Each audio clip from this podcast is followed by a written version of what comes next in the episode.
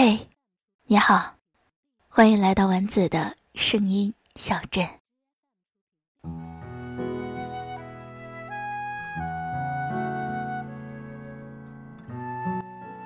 我愿意活成你的样子。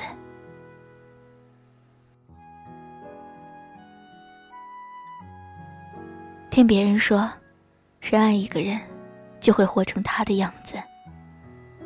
每个人都会有一个属于自己的影子，长长短短，不离不弃。电影开头，在十三岁那年，七月第一次遇到了安生。那日的天空还是阴沉的样子，校园的操场上散发着湿润的气息。在军绿色衣服的学生中，安生显得与众不同。有人说。这个世界有另外一个自己，过着想过的生活。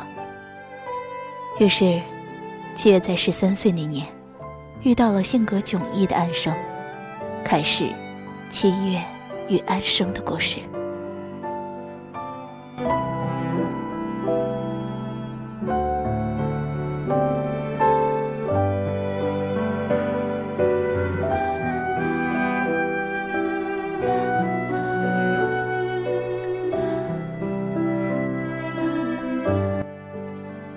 七月没有流火般的性格，没有夏天的火热，反而安静内敛，内心却有着反叛的种子。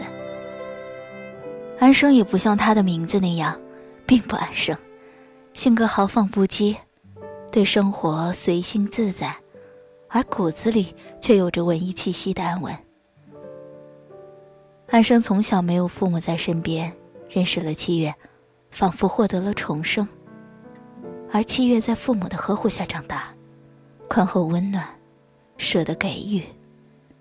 他们形影不离，坦诚相见，彼此是彼此的全部，快乐和默契，在两个少女之间蔓延。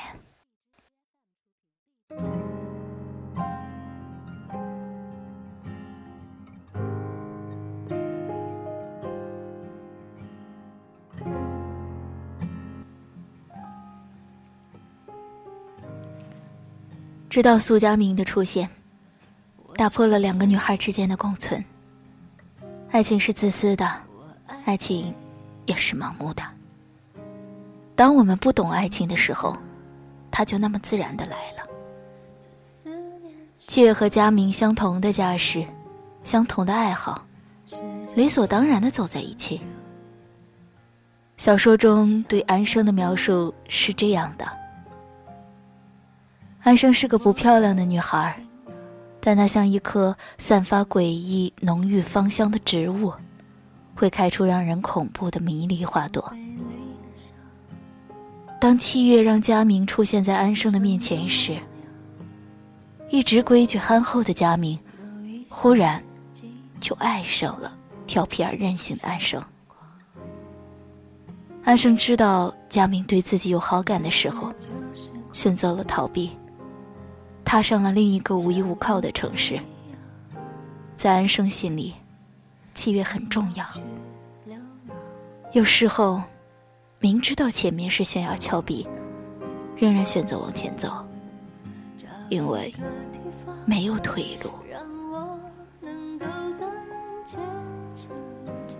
也许我们都等过一个人，也许我们都放弃过一个人，但是当一切擦肩而过的时候。才知道，失去的是爱情里的故事。苏佳明忘不掉安生的样子，在婚礼上选择的远去，而此时的安生，却经历了生活各种艰辛，正在回来的路上。苏佳明走后，七月就该明白，这个世界上，最爱自己的，是安生。山呼海啸般的掠过，留下一地惨白后，归于平静。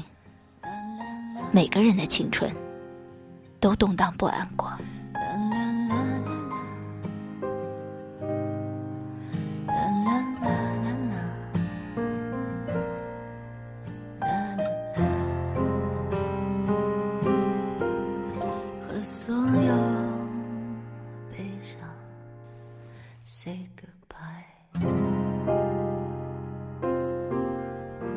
我是丸子，愿世界上每个七月都会拥有它的安生。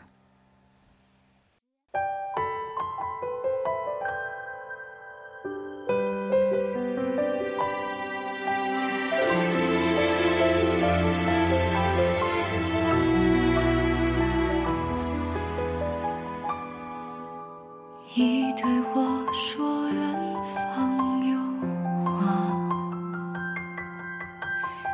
好难过水上桥下，长长的铁轨通向哪儿啊？飞鸟。